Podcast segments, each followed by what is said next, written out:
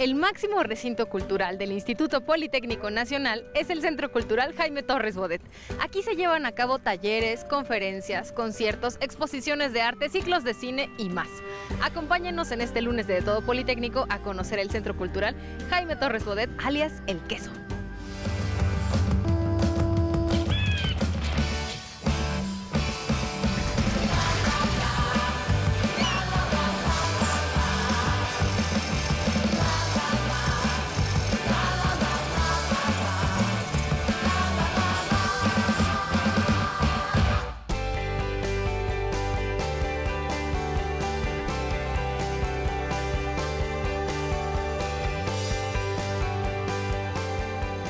Conocido por muchísimas personas, querido por aún más personas, el Centro Cultural Jaime Torres Bodet, alias El Queso, para todos los que le queremos y estamos comprometidas y comprometidos con su labor, es un lugar que ha sido, yo creo, un refugio y semillero de arte, de pasiones, de pensamientos, de música, pero aquí está con nosotros Omar para platicarnos un poco acerca del Centro Cultural Jaime Torres Bodet. ¿Cómo estás, Omar? Muy bien, muchísimas gracias por estar acá. Oye, ahorita que yo les estaba hablando del queso, tú inmediatamente sonreíste. ¿Por qué? A ver, cuéntanos siempre, de qué esa siempre me, siempre me gusta mucho platicar del queso, porque efectivamente la gente a veces que no conoce este centro cultural, la primera pregunta justo es esa, ¿por qué es el queso? ¿no? Entonces basta con ver la parte superior del edificio para entender por qué es el queso. Entonces me, me da risa porque justamente la gente es lo primero que nos pregunta.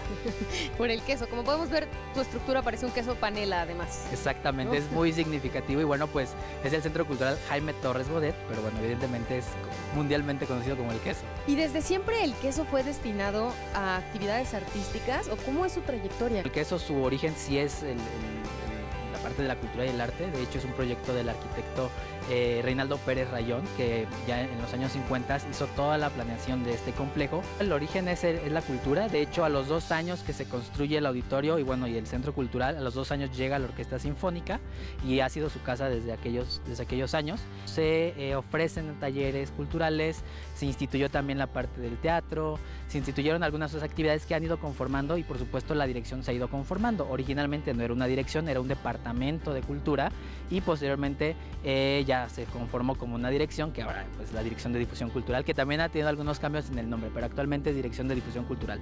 Y se ha ido robusteciendo la oferta artística y cultural que tiene el Centro Cultural Jaime Torres Bodet. Así es, se ha ido robusteciendo y la verdad es que ha sido un gran trabajo. Mucha gente trabaja aquí, somos casi eh, 260 personas en promedio, entre los músicos y músicas de orquesta y pues toda la gente que conforma nuestras, nuestras dos divisiones y nuestros cuatro departamentos. Oye, Omar, y platícanos un poquito acerca de qué es lo que se presenta en el Centro Cultural.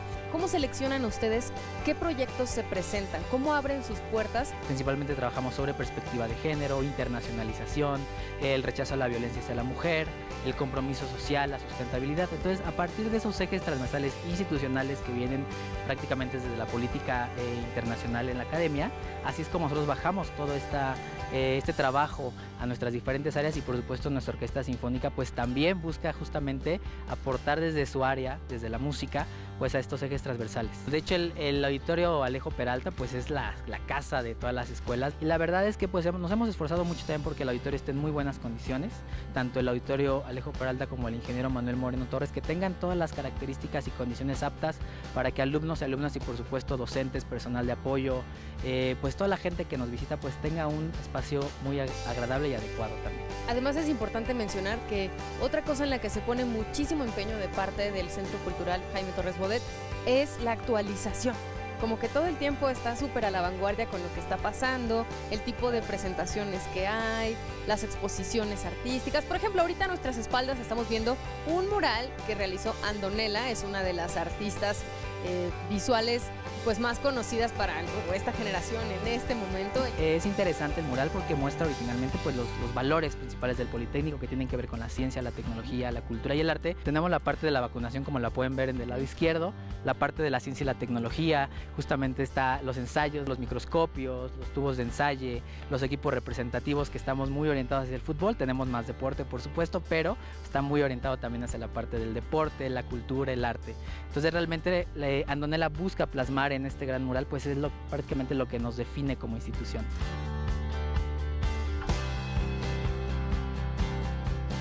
También hay, digamos, actividades itinerantes, ¿cierto? Actividades que no es que estén aquí siempre, sino que son temporales o que a veces ustedes como que prestan hacia otros lugares dentro del propio poli.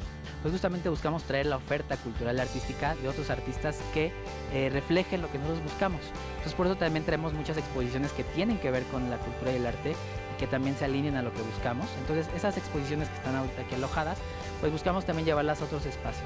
Eh, tenemos ahorita, por ejemplo, la exposición de cromático del artista de gráfica Yunuen en este vestíbulo principal, en el A, y en el vestíbulo B tenemos la exposición de, Juan O'Gorman, que Juan O'Gorman, bueno, ya platicarán sobre eso, pero Juan O'Gorman pues es un gran representante politécnico, uno de nuestros fundadores de la, de la ESIA, entonces realmente buscamos no solamente que el arte y la cultura eh, pues sean atractivos o atractivas para la comunidad politécnica, sino que también el estudiante, alumnos y alumnas vean una relación con lo que ven expuesto y con su quehacer cotidiano o con su quehacer académico.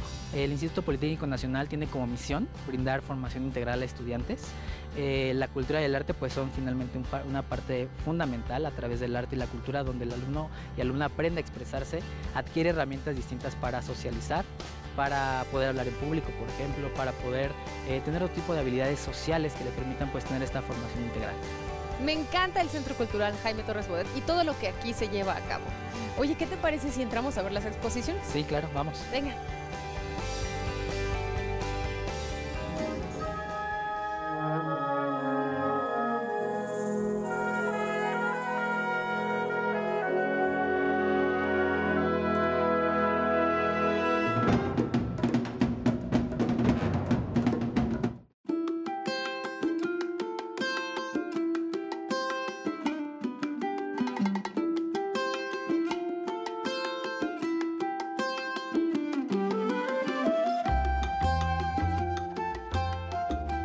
¿Sabían ustedes que lo que hoy es la ESIA, la Escuela Superior de Ingeniería y Arquitectura, orgullosamente del Instituto Politécnico Nacional y que tantos orgullos y satisfacciones nos ha dado como mexicanas y mexicanos, uno de sus fundadores fue Juan O'Gorman?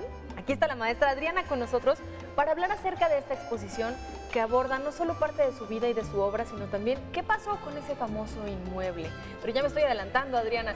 Cuéntanos un poquito qué da origen a presentar a O'Gorman aquí en el Centro Cultural Jaime Torres Bodet.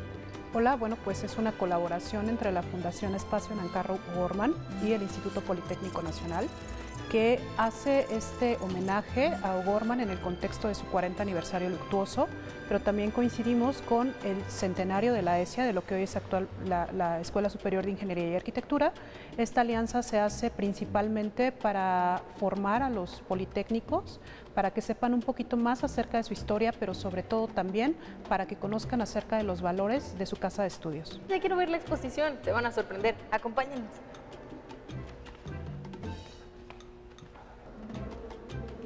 Seguramente hemos escuchado el nombre de Juan O'Gorman cuando hablamos de grandes construcciones, de importantes obras arquitectónicas en nuestro país. Pero esta exposición nos presentará a un Juan O'Gorman de una manera distinta. Es como una exposición documental, ¿cierto, Adriana? Sí, justamente eh, cuando nos visiten o los que ya nos visitaron, sabrán que es una exposición que se fundamenta en la investigación documental pero que también ha invitado a distintos autores de diversas generaciones, de distintas regiones del país y que también ha contado con el apoyo de jóvenes recién egresados de distintas eh, universidades, incluyendo el propio Politécnico, de distintas disciplinas. Y pues justamente es un homenaje que tiene por intención recordar a O'Gorman desde una perspectiva viva y sobre todo pensarlo eh, como ese joven que en los años 30 quería transformar México y que siempre se caracterizó hasta el final de sus días por un compromiso social y unos valores extraordinarios. Esta exposición los recibe con Ida Rodríguez Prampolini, es un homenaje a esa mujer tan importante en la vida de Juan O'Gorman, una de las historiadoras más notables de nuestro país, y justamente estamos ingresando a la parte del funcionalismo, que es quizás una de las vertientes más conocidas de O'Gorman. Justamente tenemos aquí algunas imágenes de eh, escuelas, que produjo O'Gorman en los años 30, regresando al tema de los valores.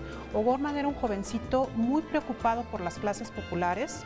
Después de lo que conocemos como Revolución Mexicana, México se encontraba en un proceso de reconstrucción y él trabajó mucho para dignificar las condiciones de los hijos de los obreros que habían, eh, bueno, de la naciente clase obrera, campesinos que habían migrado a México y que tenían la necesidad, pues obviamente, de educarse, ¿no?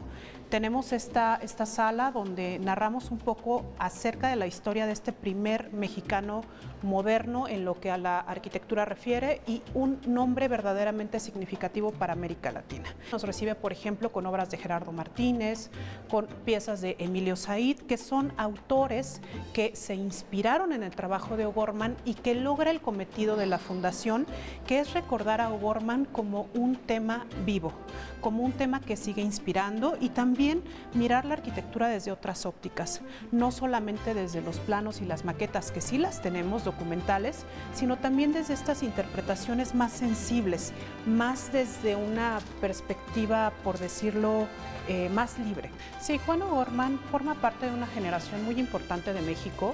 Conlo Nancarro fue un combatiente de la Guerra Civil Española, fue uno de los grandes amigos de O'Gorman hasta el final de sus vidas y la colaboración entre ellos, por ejemplo, la tenemos representada en una maqueta de Gabriel Macotela que realizó con el apoyo de jóvenes de la Facultad de Arquitectura recién egresados y pues ellos crean una historia que tiene que ver con el compromiso social, con un pensamiento crítico, estaban muy adelantados a su época en la medida en que les preocupaba mucho el tema de la decadencia eh, de la naturaleza derivada de la industria. Entonces son jóvenes muy, muy, muy, muy eh, comprometidos con su tiempo que justamente se invita aquí a los visitantes para que los conozcan y conozcan una, una, historia de México poco conocida. Esa, esa línea en donde el artista también era un personaje de alguna manera político.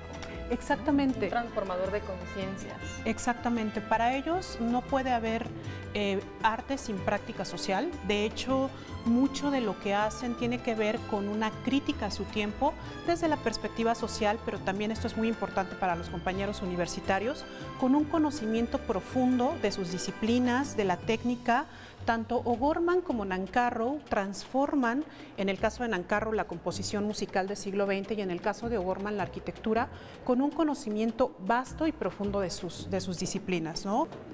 La exposición nos lleva a través de diferentes piezas que vale la pena detenerse a observar, a contemplar cada una de ellas y en este momento nos encontramos en una pieza de la que sí tenemos que hablar en este momento.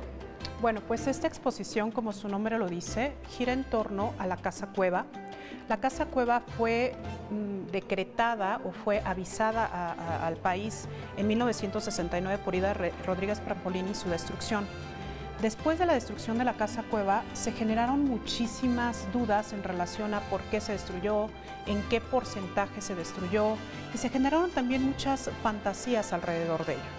La fundación y en especial mi trabajo como investigadora ha buscado aclarar muchas de esas dudas y además contamos con el maravilloso apoyo del arquitecto Javier Celosiay, a quien invitamos a, construir esta, esta casa cueva y que es una de las contribuciones más fuertes que hemos podido hacer, o en mi, en mi caso personal como historiadora del arte, tener un tema de resarcir un daño, que es la destrucción de un, de un patrimonio inmueble, como fue la Casa Cueva, y la verdad es que eso es una de las cosas de las que me siento más orgullosa como investigadora especialista en O'Gorman. Y en ese sentido, esta exposición, para nosotros, para todos los que hemos participado en ella, buscamos que sea una inspiración para los jóvenes politécnico, con intención de intervenir un poco, fortalecer un poco sus valores en cualquiera de las disciplinas que se estén desarrollando, teniendo un profesor como Juan O'Gorman, fundador de esta casa de estudios.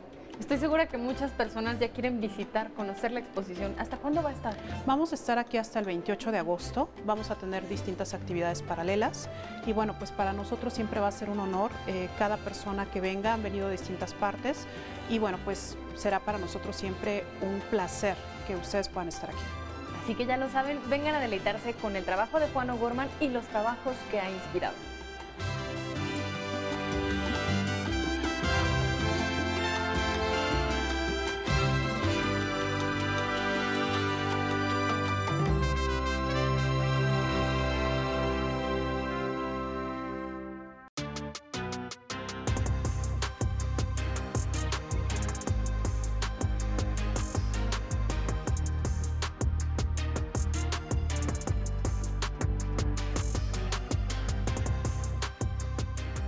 La entrada principal del Centro Cultural Jaime Torres Bodet también es un espacio de exposición.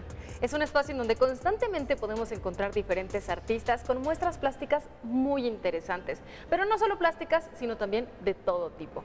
En esta ocasión está Toño con nosotros para contarnos acerca de lo que podemos observar ahorita en estos grandes paneles de colores, con piezas que medio se dejan ver por ahí.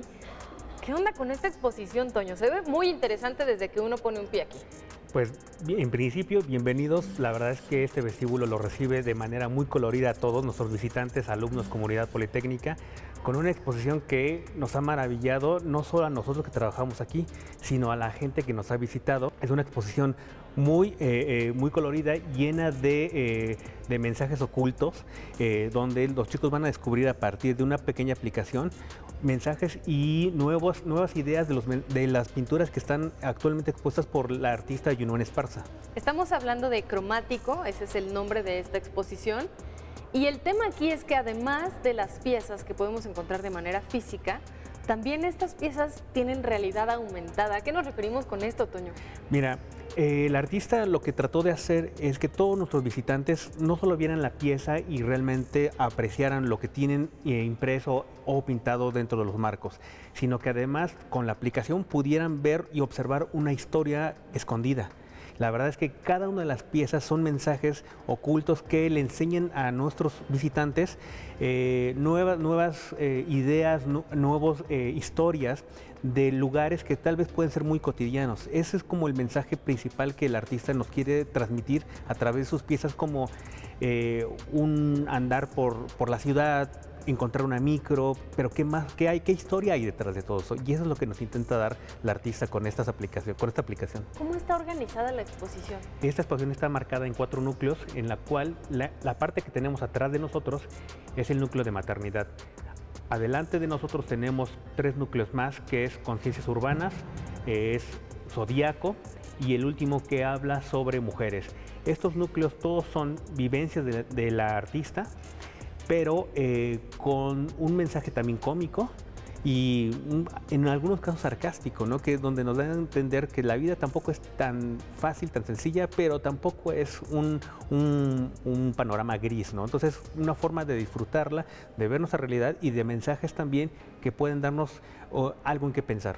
Además, visualmente la exposición completa, además de cada una de las piezas, nos refiere mucho a Yunuen y a su estilo. Esto es porque ella participó incluso en el montaje de la exposición. Efectivamente, la musografía está, está trabajada con ella por generar esta sensación hasta un poco de caos, porque si vemos los muros que están atrás y adelante cuando se puedan observar, eh, parece que están un poco desorganizados, pero en realidad lo que quiere el artista es que se descubran poco a poco estas piezas que están ocultas de alguna manera y que puedan desarrollar y interactuar con este mensaje que hay en cada una de estas piezas. Toño, ¿y qué has visto de impresiones o de reacciones que tiene la comunidad politécnica una vez que llegan aquí al Centro Cultural Jaime Torres Bodet y ven la exposición? ¿Se vuelven parte de ella también? Sí, de hecho, la verdad es que el vestíbulo normalmente, las exposiciones que, montamos son muy sobrias. Cuando colocamos esta exposición, una de nuestras primeras experiencias fue cuando la gente se encontró estos grandes muros y algunos viniles que están sobre piso, la gente no quería ni pisarlos, ¿no? porque no tenía como conciencia de cómo interactuar, pero cuando se dieron cuenta que era parte de la exposición, pues fue muy divertido y muy dinámico. De pronto vemos este centro cultural, como, como ustedes saben, probablemente también recibe a la comunidad para recibir sus diplomas y otras actividades, pues la gente al salir de esto interactúa con las piezas porque pues ve que forman parte del centro cultural y lo ven vivo, lo, ven radiante. Y cada una de las piezas para ellos juega, juega pues, de verdad un papel muy muy interesante como la pieza que está atrás, que realmente que es un juego muy, muy padre entre los burritos y entre pues nuestra mascota. Y es como un, mensaje muy divertido que todos reciben eh, pues de muy buena manera. ¿no? ¿Cuántas piezas conforman la exposición? Mira, la, exposición está, conformada por 30 piezas, de las cuales 28 son reproducciones, dos originales, una es un óleo y otra es una escultura que también tiene este mismo juego de realidad aumentada y que eh, además de estas piezas hay una sección final que se van a encontrar los visitantes con que les leen las cartas y esta pieza tiene diferentes mensajes. Entonces, la verdad que los chicos se van con una impresión de que realmente le leyeron la carta. ¿no? Entonces, la verdad, se van con un buen sabor de boca con esa exposición. Y déjame decirte que además, estas exposiciones que normalmente solamente se quedan en el centro cultural, ha tenido tan buena recepción que ha habido lugares y escuelas que nos, la han pedido para que pueda itinerar en todo el Instituto Politécnico Nacional y espero que así sea. ¿Qué experiencia se quedan ustedes al recibir una exposición con estas características? Una exposición en donde además la artista participó en la museografía, es una exposición interactiva. Pues mira, de, para empezar, que ha sido un proyecto muy interesante que no solo ha caído en la exposición tradicional de pintura y escultura, sino que fue una apuesta también en el presentar proyectos donde el diseño gráfico, donde eh, elementos de, este formato con, con, aplicaciones nuevas puede interactuar y que se, nosotros que somos el Instituto Politécnico Nacional, donde la técnica, donde muchos alumnos están generando herramientas tecnológicas nuevas, se dan cuenta que puede haber un diálogo interesante entre la tecnología y el arte, ¿no? y, esto es un reflejo de, de, ello. Para nosotros por eso es muy importante esta exposición, porque creo que hermana y amarra muy bien una sinergia muy importante entre el arte y la tecnología, que creo que queda muy bien para nosotros. Para el espíritu politécnico. Sí, así es. Muchas gracias, Toño. Al contrario, gracias a ustedes.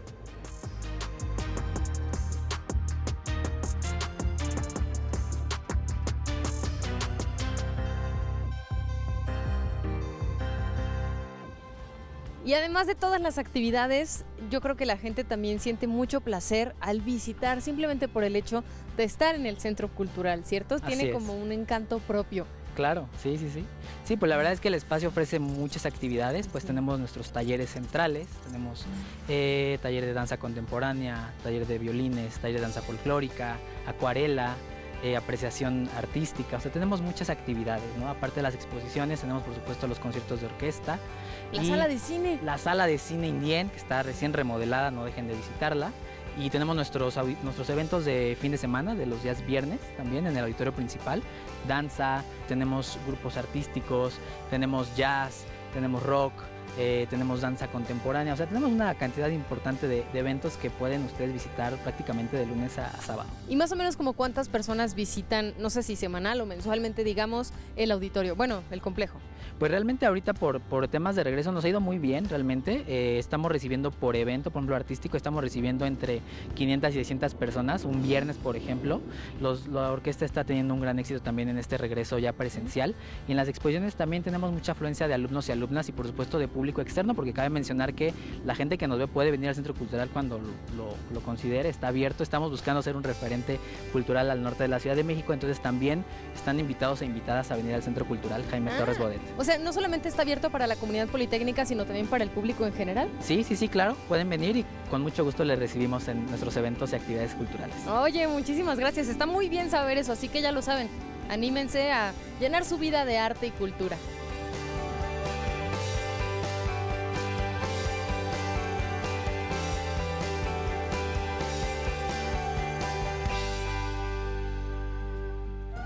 En el Instituto Politécnico Nacional, además de ciencia y tecnología, tenemos arte y cultura para todo mundo. Nos vemos el próximo lunes en De Todo Politécnico.